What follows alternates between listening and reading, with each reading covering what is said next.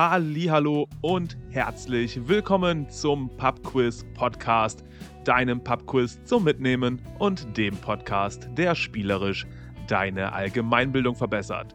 Mein Name ist Yannick, ich bin Quizmaster aus Bochum und darf dich ganz herzlich willkommen heißen zu Folge 9 des Podcasts.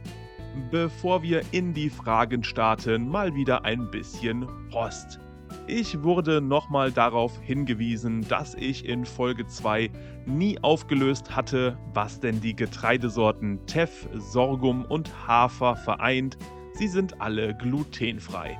Bei Gelegenheit werde ich die Folge Nummer 2 nochmal neu hochladen mit der ergänzten Antwort, aber dazu fehlte mir die letzten Tage einfach die Zeit. Kommt aber noch. Und dann würde ich ganz gerne nochmal kurz meine lieben Eltern grüßen, die letzte Woche Geburtstag hatten und mich damals als Jugendlichen an das Quizzen herangeführt haben. Ja, die quasi damit den Grundstein gelegt haben für diesen Podcast heute. Ganz liebe Grüße, meine lieben Eltern. Ich weiß, dass ihr das hört. Und nochmal alles Gute zum Geburtstag nachträglich. Was spielen wir denn heute? Die aktuellen 5, unser kleiner Wochenrückblick in 5 Quizfragen. Dann die verrückten 10, 10 Fragen aus 10 verschiedenen Wissensgebieten, gefolgt von den 10 mit Zusammenhang. Heute das Thema Rot. Geschrieben hat die Fragen der liebe Chris. Folgt ihm gerne auf Instagram unter quiz mit Chris oder besucht ihn doch einfach mal bei einem seiner Pubquizzes in Gütersloh oder Paderborn. Alle Infos dazu auch auf seiner Instagram-Seite quiz-mit-chris. Wenn du dir mal eine Runde für die 10 mit Zusammenhang oder die 10 für Kenner wünschen möchtest oder vielleicht wie der liebe Chris direkt auch eine einreichen möchtest, dann schreib mir doch einfach auf Instagram unter @pubquizpodcast. Klären wir noch kurz einmal die Regeln, bevor wir in die Fragen starten. Wenn du gegen Freunde spielst oder deine Punkte zählen möchtest, dann darfst du dir für jede richtige Antwort einen Punkt geben. Eine Ausnahme besteht nur dann, wenn nach einer Person gesucht ist. Dann gibt es für den richtigen Vornamen einen halben Punkt und für den richtigen Nachnamen einen halben Punkt. Ist die Person unter einem Mononym bekannt, wie zum Beispiel Eminem oder der deutsche Schriftsteller Novalis, dann gibt es für dieses Mononym natürlich den ganzen Punkt. Und dann würde ich sagen, starten wir mit den aktuellen 5. Ich wünsche dir gut Quiz. Hier kommt Frage Nummer 1. Wie heißt die Gruppe von Aktivisten, die letzte Woche ankündigte, sich fortan nicht mehr auf der Straße festzukleben? Welche Gruppe klebt sich fortan nicht mehr auf der Straße fest?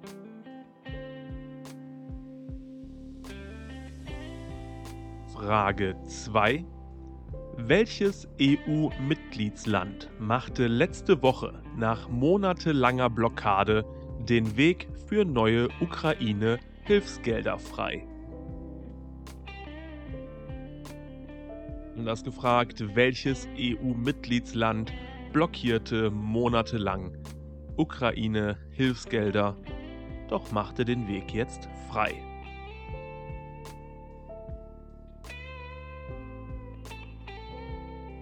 Frage Nummer 3. Welches südostasiatische Land hat eine rotierende Monarchie, weshalb es nun schon wieder einen neuen König an der Spitze hat?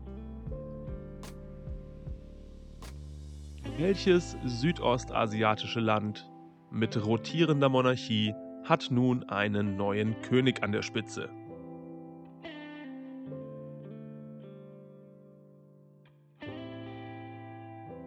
Frage Nummer 4. Mitgliedern welches temporären UN-Hilfsprogramms wird vorgeworfen, an den Angriffen auf Israel beteiligt gewesen zu sein? Das Kürzel reicht hier natürlich. Das Kürzel des UN-Hilfsprogramms, dessen Mitgliedern vorgeworfen wird, an den Angriffen auf Israel beteiligt gewesen zu sein. Und Frage Nummer 5. flink, nachtaktiv und scheu. Wer ist Zootier des Jahres 2024? Frisch gekürt Zootier des Jahres 2024. Wer ist das?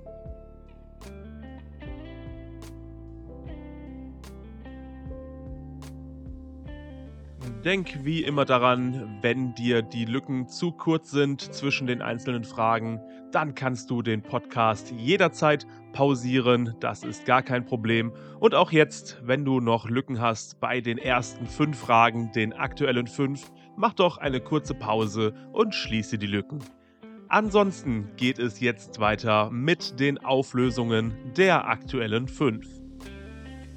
Frage 1. Die Aktivistengruppe, die sich fortan nicht mehr auf die Straße kleben möchte, das ist die letzte Generation. Denn die letzte Generation steht vor einigen Problemen, die dann letztlich in diesem Schritt mündeten. Viele der bisherigen Mitstreiter stehen vor Gericht und möchten nun erstmal abwarten, wie hoch die Geldstrafe ausfällt oder ob sogar Gefängnis für die Aktivisten droht. Andere halten dem Druck, den wütende Autofahrer auf sie ausüben, nicht stand und werden durch Anfeindungen abgeschreckt. Aus diesen Gründen fehlt auch der Nachwuchs. Letztlich muss sich die letzte Generation die mediale Aufmerksamkeit nun auch mit anderen Protesten teilen, zum Beispiel mit den Bauern, die ebenfalls die Straße blockieren. Auflösen möchte sich die Gruppe aber nicht, sondern sie wird auf neue Protestformen setzen. Frage 2. Welches Mitgliedsland machte nun endlich den Weg frei für neue Ukraine-Hilfsgelder? Das war Ungarn. Zugeständnisse an Ungarn habe es für den plötzlichen Gesinnungswechsel von Viktor Orban aber nicht gegeben. Präsident Macron betonte, der ungarische Rechtspopulist habe keine Geschenke erhalten. Orban selbst hingegen sagt, es habe Pläne gegeben, 20 Milliarden Euro an wegen Rechtsstaatsverstößen eingefrorenen EU-Geldern für Ungarn an die Ukraine weiterzuleiten. Kein anderer Gipfelteilnehmer bestätigte dies. Frage 3. Welches südostasiatische Land hat eine rotierende Monarchie und nun einen neuen König an der Spitze? Das ist Malaysia. Ein neuer König in Malaysia. Who cares, könntest du jetzt denken. Aber im Lichte des Quissens ist diese Meldung nicht uninteressant. Malaysia ist nämlich das einzige Land der Welt mit einer rotierenden Monarchie. Es wird seit der Unabhängigkeit des Landes von Großbritannien im Jahr 1957 so praktiziert. Alle fünf Jahre wechselt der König, der aus den Regenten der neun Bundesstaaten rekrutiert wird. Das Amt des Königs in Malaysia war in der Vergangenheit repräsentativer und somit eher mit dem Amt unseres Bundespräsidenten vergleichbar. Wegen politischer Instabilitäten in den letzten Jahren ist das Amt aber immer wichtiger geworden. Frage 4. Mitgliedern welches temporären UN-Hilfsprogramms wird vorgeworfen, an den Angriffen auf Israel beteiligt gewesen zu sein? Das waren die Mitglieder von UNRWA, UNRWA. Das steht für United Nations Relief and Works Agency for Palestine Refugees in the Near East. Sie ist ein Pendant zum internationalen Flüchtlingshilfswerk UNHCR, fokussiert seine Arbeit aber ausschließlich auf Palästinenser. Die Organisation, für die etwa 13.000 Menschen arbeiten, steht schon länger in der Kritik, unter anderem wegen Antisemitismus in UNRWA-Schulen sowie wegen der Beteiligung einzelner Mitarbeiter an einem Terroranschlag der Hamas am 7. Oktober vergangenen Jahres. Dass die Organisation und Finanzierung von humanitärer Hilfe in Palästina wichtig ist, da sind sich wohl alle einig. Da nun immer mehr Vorwürfe laut werden, dass die UNRWA durch die Hamas unterwandert wurde, stellen viele Länder ihre Zahlungen ein, unter anderem auch Deutschland. Und abschließend, wer ist Zootier des Jahres 2024? Das ist der Gecko. Denn Geckos sind besonders gefährdet. Zu Pulver zermahlen, als Tee aufgebrüht oder in Alkohol eingelegt.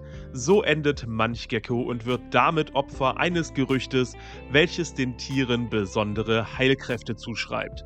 Dafür gibt es natürlich keine wissenschaftlichen Beweise, doch die Nachfrage steigt. Dazu kommen die ganz normalen Probleme, mit denen viele Tierarten zu kämpfen haben. Verschmutzung und Verlust des Lebensraumes, Schäden durch invasive Arten und Klimawandel.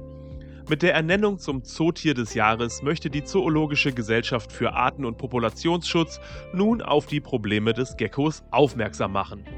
Mit Erfolg, immerhin hat der Gecko es ja so auch in diesen Podcast geschafft. Kommen wir ohne weitere Verzögerung zu den verrückten 10, 10 Quizfragen aus den verschiedensten Wissensgebieten. Frage Nummer 1: Sprache und Sprachen.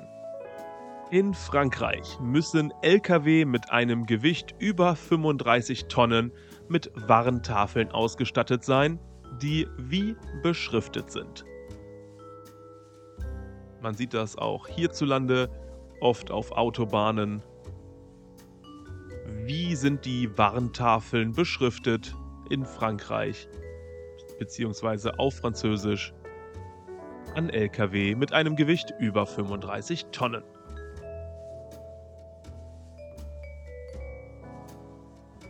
Frage 2. Wissenschaft.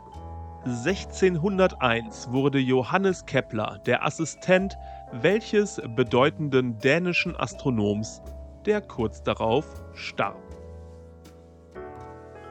Wie viele bedeutende dänische Astronomen kennst du? Wahrscheinlich, wenn du einen kennst, ist das der hier gesuchte. Wessen Assistent wurde Johannes Kepler im Jahr 1601? Der kurz darauf starb. Frage 3 Geschichte. Wie hieß die von Lenin angeführte radikale Fraktion der Sozialdemokratischen Arbeiterpartei Russlands?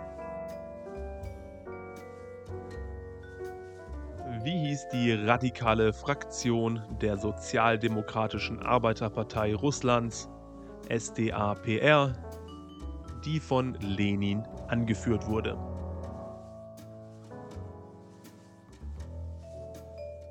Frage 4 Entertainment. Welche New Wave Band wurde von Debbie Harry gegründet und veröffentlichte die erfolgreichste Coverversion von The Tide is High? Welche New Wave Band, gegründet von Debbie Harry, veröffentlichte die erfolgreichste Coverversion von The Tide is High. Frage 5 Digitales und Technik. Die neue Standardschriftart in allen Microsoft Office 365 Produkten heißt Aptos oder Aptos. Welche Schriftart war ihr Vorgänger? Also, was war auf allen Microsoft Office-Systemen die Standardschriftart, bevor es jetzt kürzlich, Mitte letzten Jahres, Aptos wurde?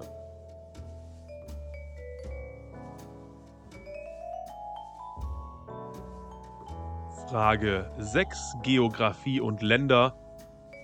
Aus der Feder welches Komponisten stammt die deutsche Nationalhymne?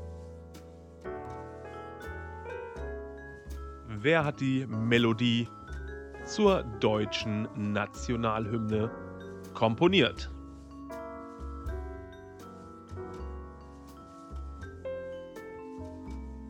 Frage 7 Literatur. Wie heißt das siebenteilige Hauptwerk des Franzosen Marcel Proust? Marcel Prousts Hauptwerk heißt wie?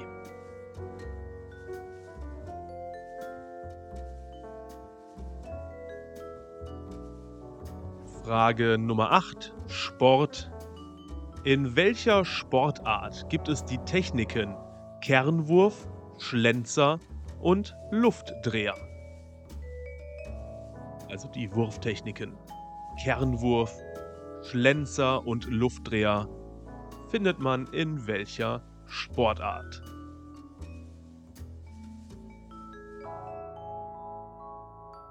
Frage 9. Wirtschaft und Gesellschaft. Welche beiden gleichnamigen Discounterketten werden mit Hund und ohne Hund unterschieden? Das sagen die selbst nicht so offiziell, aber da die beide den gleichen Namen haben, wird inoffiziell unterschieden mit Hund und ohne Hund welche beiden Discounterketten.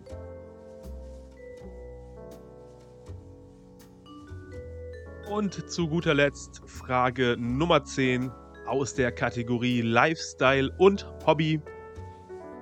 Bei welchem Textilfärbeverfahren werden Textilien mit Schnüren, Gummis oder Kabelbindern abgebunden, um schöne Muster zu erzeugen? Wie heißt das Verfahren, bei dem Textilien abgebunden werden, um schöne Muster zu erzeugen.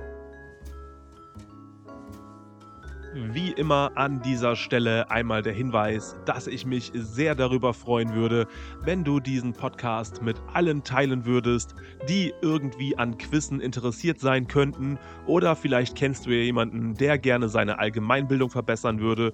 Oder vielleicht kennst du ja jemanden, der einfach Bock hat, sich montags ein paar Smalltalk-Themen für das Büro drauf zu schaffen.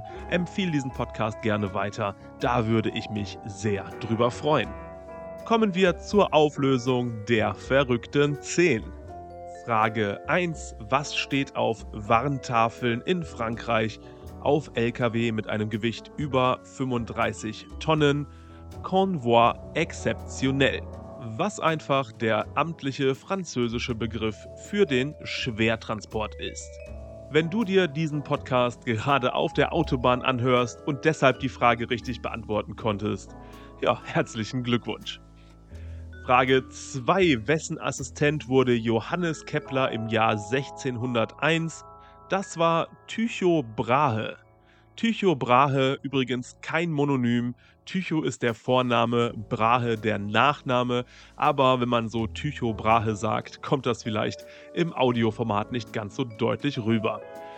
Auf jeden Fall, Tycho Brahe war einer der bedeutendsten Astronomen und durch seine genaue und sorgfältige Arbeitsweise begründete er den Arbeitsstil und die Methodik moderner Wissenschaft. Die Umstände seines frühen Todes im Alter von nur 54 Jahren sind bis heute nicht abschließend geklärt. Dass Johannes Kepler ihn umgebracht habe, das kursiert zwar als Gerücht, ist aber nicht bewiesen. Frage 3 Geschichte. Die radikale Fraktion der SDAPR, die von Lenin angeführt wurde, das waren die Bolschewiki. Der gemäßigte Flügel der Arbeiterpartei, das waren die Menschewiki. Als Folge der Februarrevolution 1917 endete das russische Zarenreich und die sogenannte provisorische Regierung wurde eingesetzt, die wiederum selbst von den Bolschewisten während der Oktoberrevolution im selben Jahr gewaltsam gestürzt wurde. Es folgte der russische Bürgerkrieg, nach dessen Ende der einstige Berufsrevolutionär der Bolschewiken, Stalin, zunehmend an Einfluss gewann und letztlich die totalitäre Diktatur errichtete. Russische Geschichte im Schnelldurchlauf. Frage 4 Entertainment. Welche New Wave Band wurde von Debbie Harry gegründet und veröffentlichte die erfolgreichste Coverversion von The Tide is High? Das war Blondie. Wobei ich ja als Kind der 90er The Tide is High eher von Atomic Kitten aus dem Jahr 2002 im Ohr habe. Im Original stammt das Lied übrigens von der Band The Paragons, einer jamaikanischen Rocksteady-Band der 60er Jahre. Weitere bekannte Hits von Blondie sind Sunday Girl, Call Me und der größte Erfolg war sicherlich Heart of Glass. Mit dem Spätwerk Maria gelang der Band 1999 nochmal ein kommerziell beachtliches Comeback, nachdem sich die Band 1982 eigentlich schon aufgelöst hatte. Frage 5 Digitales und Technik. Die Vorgängerschriftart von Aptos in allen Microsoft Office-Produkten, das war Calibri. Zuerst ereilte Times New Roman dieses Schicksal und nun ist Calibri dran. Sie wurden zurück ins Auswahlmenü der Schriftarten verbannt. Aptos, deren Arbeitstitel übrigens Bierstadt war, kein Witz, übernimmt als Standard.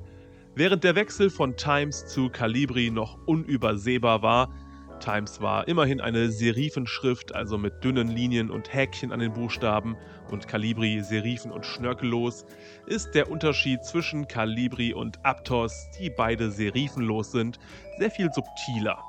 Mir persönlich gefällt Aptos ein Stückchen besser als Calibri und wenn du dich jetzt fragst, hä, das habe ich, ja, hab ich ja gar nicht mitbekommen, dann nutzt du wahrscheinlich nicht Office 365. Ist auch okay. Frage 6 Geografie und Länder aus der Feder welches Komponisten stammt die deutsche Nationalhymne? Das ist Josef Haydn. Dass der Text der Nationalhymne des Liedes der Deutschen von August Heinrich Hoffmann von Fallersleben stammt, das scheint irgendwie jedes Kind in der Schule zu lernen. Dass die Melodie aus der Feder Josef Haydns stammt, scheint mir irgendwie nicht so allgemein bekannt zu sein, aber wenn du hier den Punkt holen konntest, umso besser. Frage 7 Literatur. Wie heißt das siebenteilige Hauptwerk des Franzosen Marcel Proust?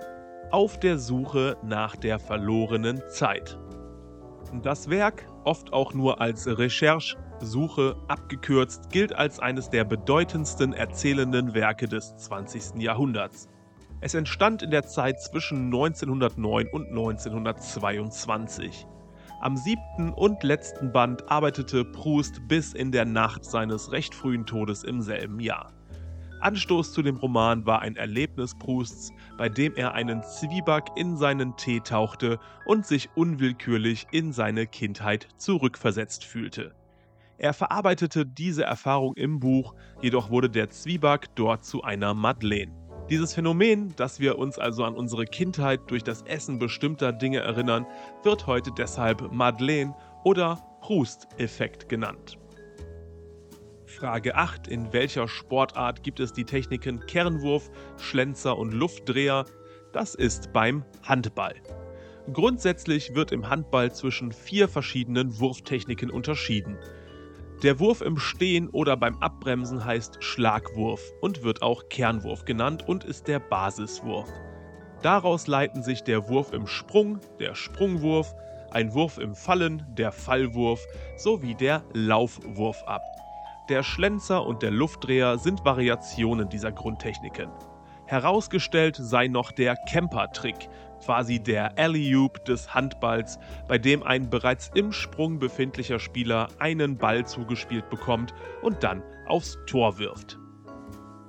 Frage 9 Wirtschaft. Wie heißen die beiden gleichnamigen Discounterketten, die dann mit Hund und ohne Hund unterschieden werden?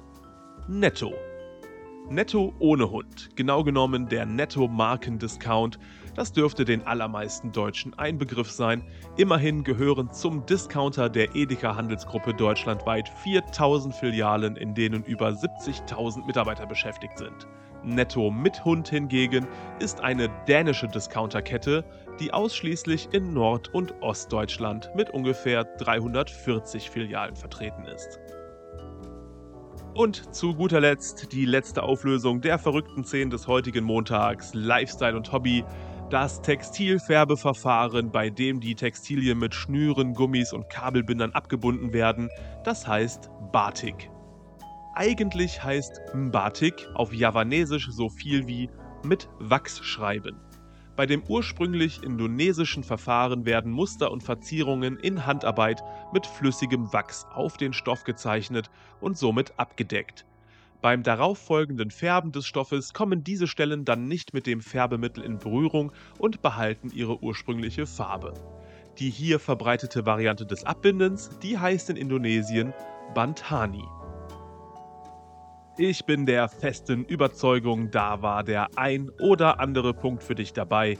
Wir machen weiter mit den 10 mit Zusammenhang, heute in der Kategorie Rot. Autor der Kategorie, wie bereits erwähnt, Chris, der sehr, sehr gute Pubquizzes in Gütersloh und Paderborn veranstaltet. Frage 1. Welches Amt bekleidete Claudia Roth von 2013 bis 2021. Welches Amt bekleidete Claudia Roth von 2013 bis 2021? Neben ihrem Amt als Bundestagsabgeordnete. Frage 2. In welchem Krieg war Manfred Freiherr von Richthofen, der Rote Baron, Offizier und Jagdflieger? Mit welchem Krieg wird der Rote Baron Manfred Freiherr von Richthofen assoziiert? Frage 3. Wer ist der dienstälteste und erfolgreichste Trainer von Manchester United, den Red Devils? Der dienstälteste und erfolgreichste Trainer von Manchester United, den Red Devils.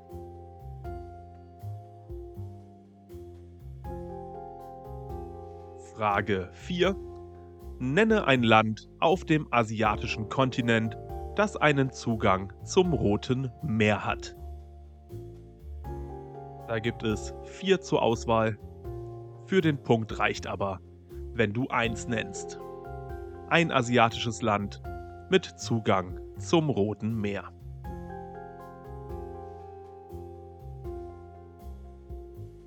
Frage 5. Welcher bekannte Boxer betrat meist zu Can't Stop von den Red Hot Chili Peppers den Ring? Welcher bekannte Boxer hatte Can't Stop von den Red Hot Chili Peppers als Einlaufmusik?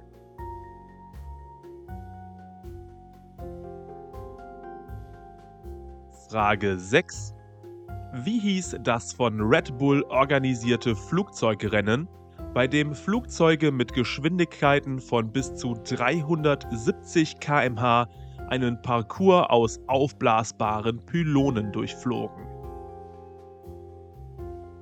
Das von Red Bull organisierte Flugzeugrennen, bei dem die Flugzeuge Geschwindigkeiten von 370 km/h drauf hatten, und einen Parcours aus aufblasbaren Pylonen durchflogen.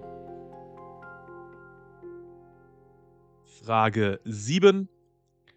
Auf welchem Fernsehsender wurde von 2003 bis 2018 am Red Nose Day Geld für Menschen in Armut gesammelt? Auf welchem Fernsehsender wurde von 2003 bis 2018 am Red Nose Day Geld für Menschen in Armut gesammelt. Frage 8. Welchen Preis erhielt das Internationale Komitee vom Roten Kreuz in den Jahren 1917, 1944 und 1963? Damit so oft wie keine andere Organisation, erhielt das Komitee vom Roten Kreuz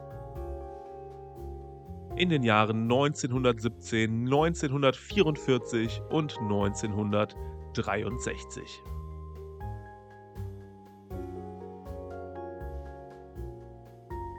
Frage 9. In welchem Land übernahmen die Roten Khmer unter der Führung des Kommunisten Pol Pot im Jahr 1975 die Macht. In welchem Land regierten die Roten Khmer ab 1975? Und unsere letzte rote Frage. In welchem Milieu spielt das Videospiel Red Dead Redemption. Milieu natürlich hier als Fachbegriff für das Setting bzw. den Schauplatz. In welchem Milieu spielt das Videospiel Red Dead Redemption?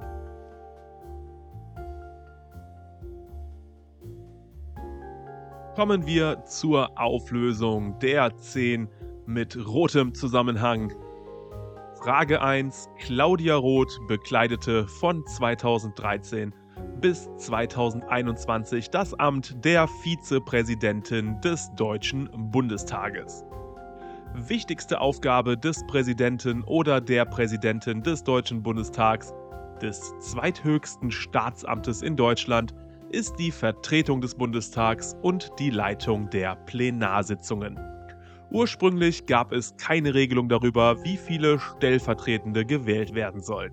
Erst 1994 wurde die Zahl der Vizepräsidenten derart festgestellt, dass jede Fraktion durch mindestens einen Vizepräsidenten zu vertreten ist, was dann auch Einzug in die Geschäftsordnung des Bundestags erhielt. Auch die AfD-Fraktion stellt seit ihrem Einzug in den Bundestag regelmäßig Kandidaten zur Wahl des Vizepräsidentenamtes auf, bisher aber ohne Erfolg. Kein Kandidat konnte bisher die erforderliche Mehrheit erhalten. Frage 2. In welchem Krieg kämpfte der Rote Baron Manfred Freiherr von Richthofen? Das war im Ersten Weltkrieg.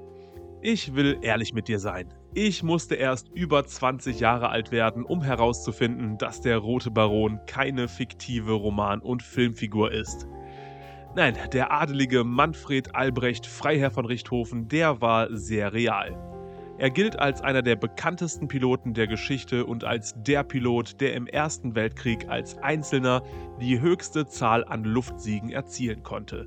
Sein Markenzeichen war ein leuchtend rot angestrichener Dreidecker, dem er seinen Spitznamen zu verdanken hat. Er, also der Rote Baron, er fiel noch im Jahr 1918.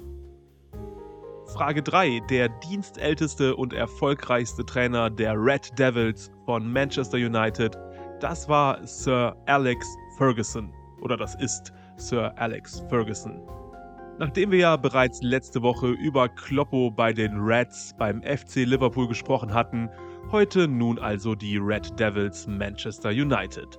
Sage und schreibe 27 Jahre lang wurden diese von Alex Ferguson trainiert, der den Club nicht nur aus einer tiefen Krise heraus wieder aufbaute, sondern mit ihm in der Folge alles gewinnen konnte, was es nur gab. Sein Führungsstil galt als motivierend, aber eisern und Ferguson versuchte die Mannschaft trotz aller Erfolge stets durch harte Arbeit, Disziplin und absoluten Siegeswillen weiterhin auf Kurs zu halten. Frage 4.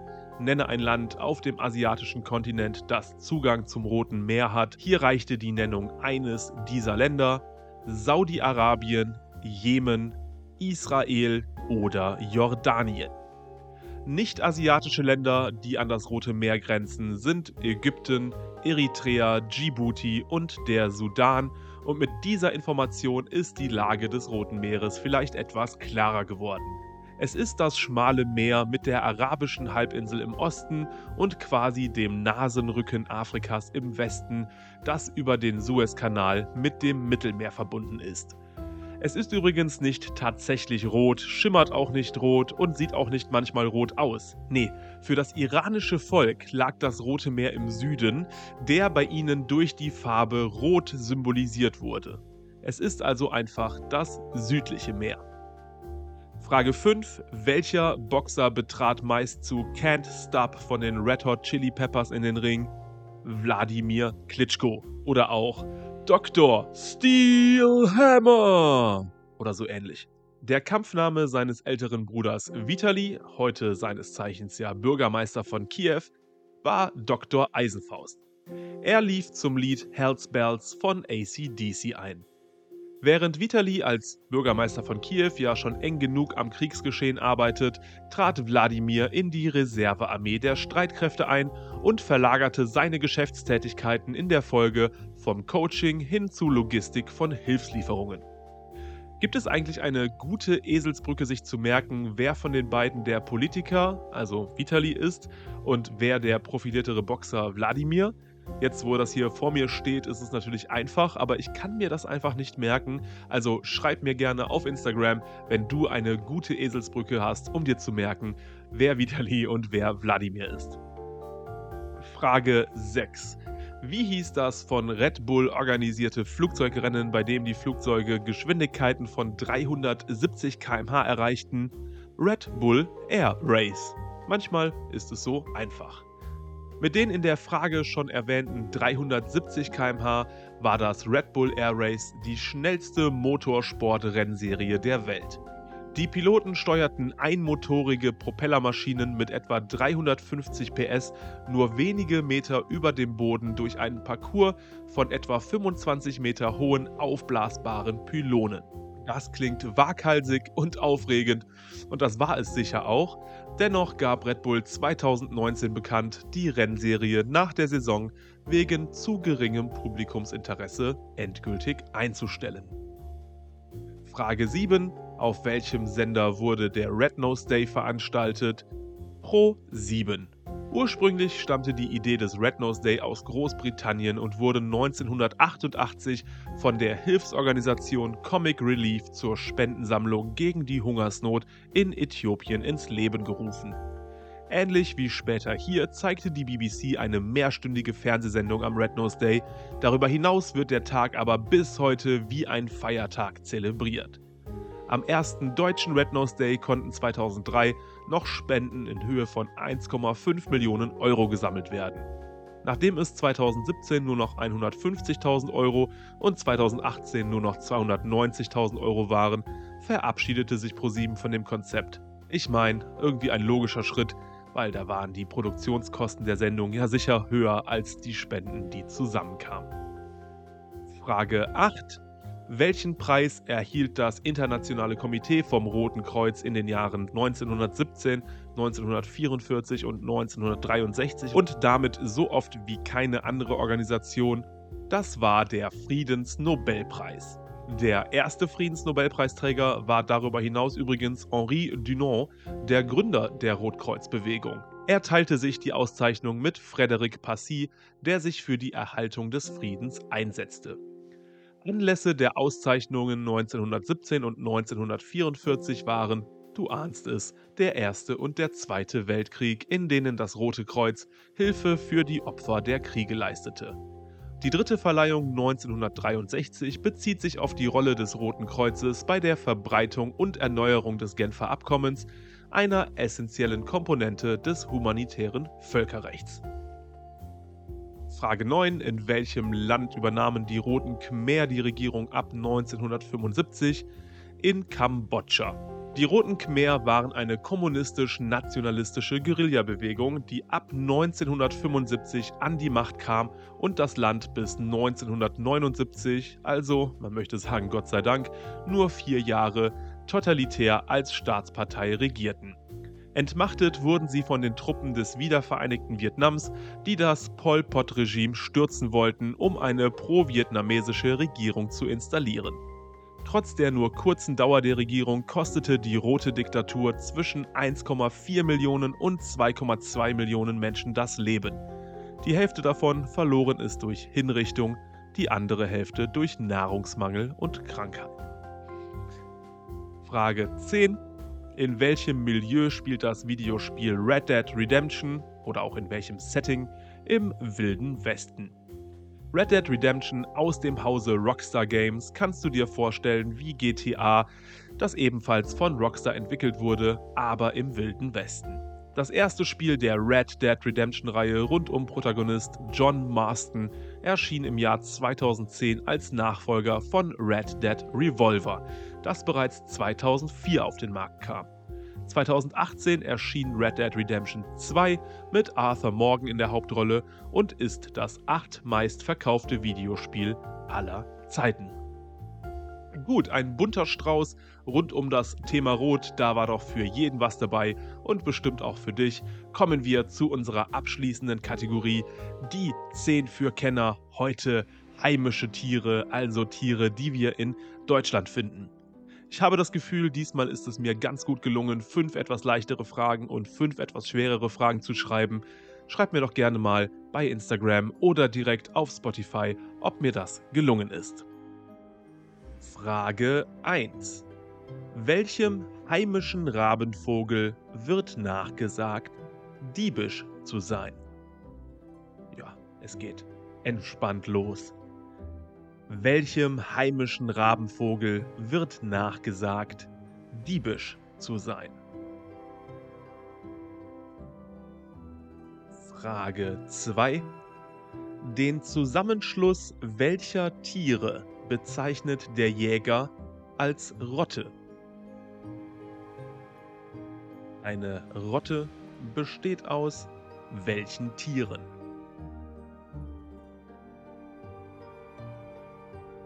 Frage 3. Welche beinlose, aber durchaus sehende Echse wird oft mit einer Schlange verwechselt?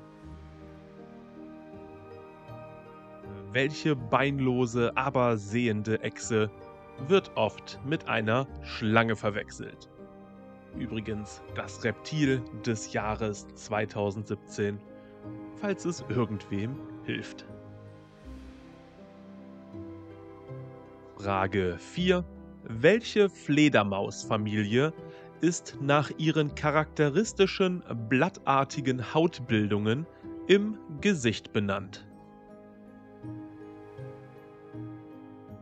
Welche Fledermausfamilie ist nach ihren charakteristischen blattartigen Hautbildungen im Gesicht benannt? Denkt daran, es geht um heimische Tiere. Frage 5. Was ist der in Deutschland am häufigsten vorkommende Wildhund? Also wildlebende Vertreter der Familie der Canidae. Welcher ist es, der am häufigsten vorkommende Wildhund in Deutschland? Frage 6. Welche Hirschart zeichnet sich durch charakteristische weiße Flecken im rotbraunen Fell und ein schaufelförmiges Geweih aus. Das schaufelförmige Geweih, zumindest natürlich bei den Männchen. Die Weibchen tragen kein Geweih. Welche Hirschart ist gesucht? Charakteristische weiße Flecken und ein schaufelförmiges Geweih. Frage 7. Welcher Greifvogel hat einen roten Schnabel und ist an diesem markanten Schrei zu erkennen?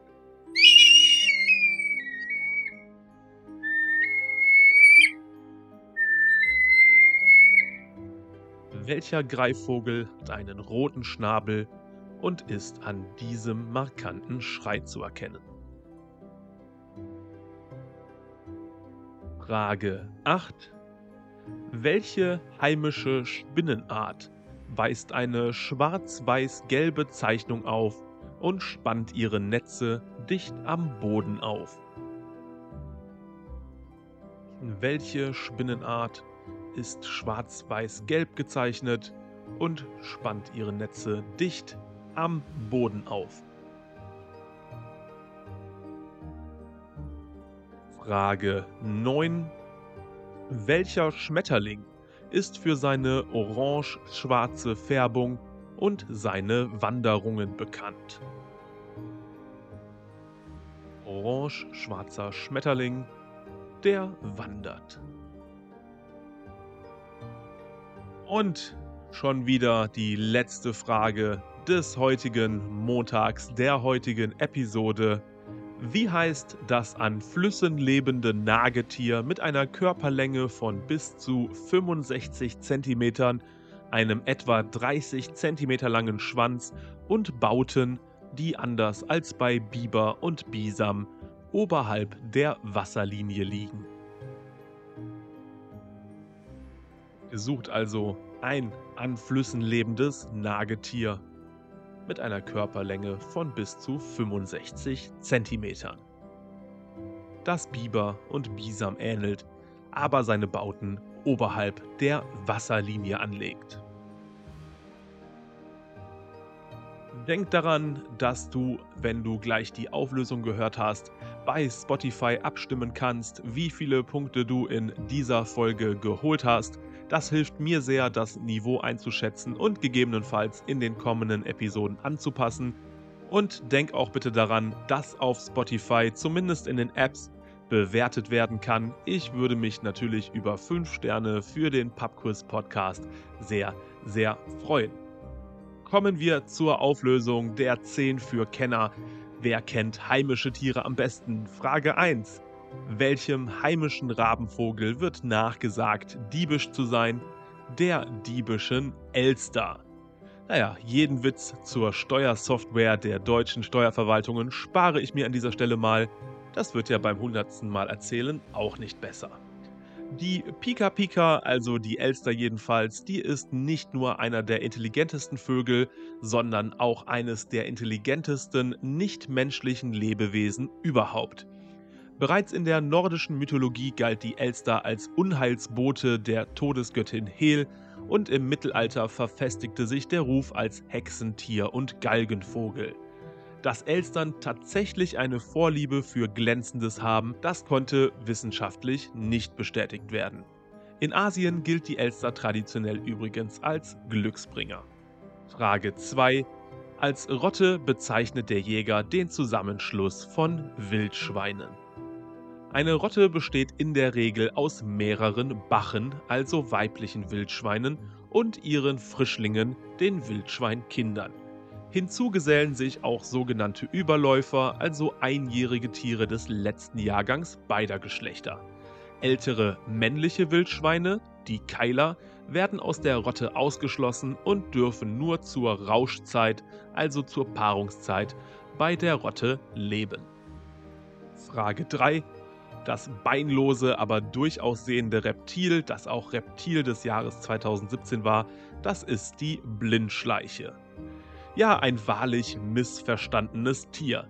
Nicht nur ist sie nicht blind, sie ist auch keine Schlange, obwohl sie oft für eine solche gehalten wird. Dieses Missverständnis spiegelt sich sogar im wissenschaftlichen Namen wider, den sie von Karl von Linné erhalten hat. Angius fragilis, das heißt so viel wie zerbrechliche Schlange. Aber warum ist das beinlose Reptil keine Schlange? Naja, sie hat einen leicht abbrechenden Schwanz, äußere Gehöröffnungen und bewegliche Augenlider. Das sind alles Merkmale, die Schlangen nicht aufweisen. Frage 4. Die Fledermausfamilie mit den charakteristischen blattartigen Hautbildungen im Gesicht, das sind die Hufeisennasen. Insbesondere die kleine Hufeisennase ist in Deutschland anzutreffen, aber auch die große Hufeisennase ist hier vereinzelt heimisch. Die Hufeisennasen orientieren sich wie die meisten Fledermausarten durch Echoortung. Besonders ist dabei, dass sie die Laute durch die Nasenöffnung ausstoßen und nicht wie üblich durch den Mund. Vier Arten aus der Familie der Hufeisennasen wurden als natürliche Reservoire von SARS-Coronavirus ähnlichen Viren und damit als Ursprung der SARS-Ausbrüche 2002 bis 2004 identifiziert. Ja, danke für gar nichts. Frage 5. Der am häufigsten in Deutschland vorkommende Wildhund, das ist der Fuchs. Ja, der Rotfuchs mit dem schönen wissenschaftlichen Namen Vulpes vulpes gehört in die Familie der Canidae, also zu den Hunden. Er stellt keine großen Anforderungen an seinen Lebensraum und ist ein sogenannter Nahrungsopportunist. Während Füchse in der Bibel noch als Symbol für Wildnis und Sünde herhalten mussten, erlangte das Raubtier in der Literatur als Reinecke den Ruf, schlau, aber auch listig zu sein. Frage 6. Welche Hirschart zeichnet sich durch charakteristische weiße Flecken im rotbraunen Fell und ein schaufelförmiges Geweih aus? Das sind die Dammhirsche.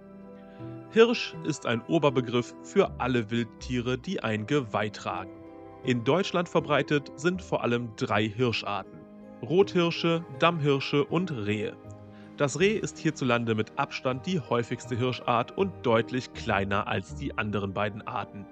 Dammhirsche sind an ihren weißen Flecken gut zu erkennen und das Rotwild an der Größe des Körpers und zumindest die Männchen am mächtigen großen Geweih. Also, wenn du das nächste Mal wandern bist, erkennst du vielleicht, was da gerade vor dir steht. Frage 7, das war die Frage mit dem markanten Schrei und dem Greifvogel mit dem roten Schnabel. Das ist der Rotmilan. Fast der gesamte Weltbestand des Rotmilan ist in Europa beheimatet. Der Verbreitungsschwerpunkt liegt dabei sogar in Deutschland. Sie sind elegante Flieger, geschickte Jäger und im Flug gut an weißen Flügelfeldern an den Schwingen zu erkennen. Sie sind Teilzieher, was bedeutet, dass ein Teil der Population in den Süden zieht, aber manche Tiere hier verbleiben. Rotmilane vermausern außerdem ihr gesamtes Gefieder, adulte Tiere werfen also einmal im Jahr alle Federn ab. Das passiert nicht gleichzeitig, sondern Schritt für Schritt, sodass die Tiere nie völlig nackt sind. Frage 8. Welche heimische Spinnenart weist eine schwarz-weiß-gelbe Zeichnung auf? Das sind die Wespenspinnen. Wenn du jetzt aber an die Zebraspinne, die Tigerspinne oder die Seidenbandspinne gedacht hast, dann gibt es auch dafür den Punkt, denn das ist alles das gleiche Tier. Ursprünglich war die Wespenspinne im südlichen Europa verbreitet, hat ihr Areal aber in den letzten 50 Jahren stark vergrößert und ist nun so gut wie überall anzutreffen. Für den Menschen ist sie ungefährlich, da ihre Giftklauen die menschliche Haut nicht durchdringen können. Die Wespenspinne ernährt sich in erster Linie von Heuschrecken, aber auch Fliegen, Libellen und Schmetterlinge fallen ihr zum Opfer. Apropos Schmetterlinge, Frage 9.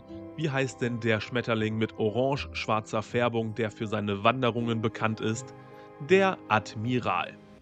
Der orange-schwarze Admiral, meist noch mit einem weißen Punkt, ist nicht nur in ganz Deutschland anzutreffen, sondern weltweit ziemlich verbreitet. In jedem Gebiet leben speziell an das regionale Klima angepasste Populationen, die innerhalb eines klimatisch ähnlichen Gebietes im Frühjahr nach Norden und im Herbst nach Süden wandern. Durch die weite Verbreitung ist auch die Erscheinung des Admirals variabel. 26 Autoren haben im Laufe der Zeit 47 Namen für die zum Teil bemerkenswerten Abweichungen vergeben. Heute wird aber nur noch unterschieden zwischen den Unterarten aus der alten Welt und aus der neuen Welt, also Europa und Amerika.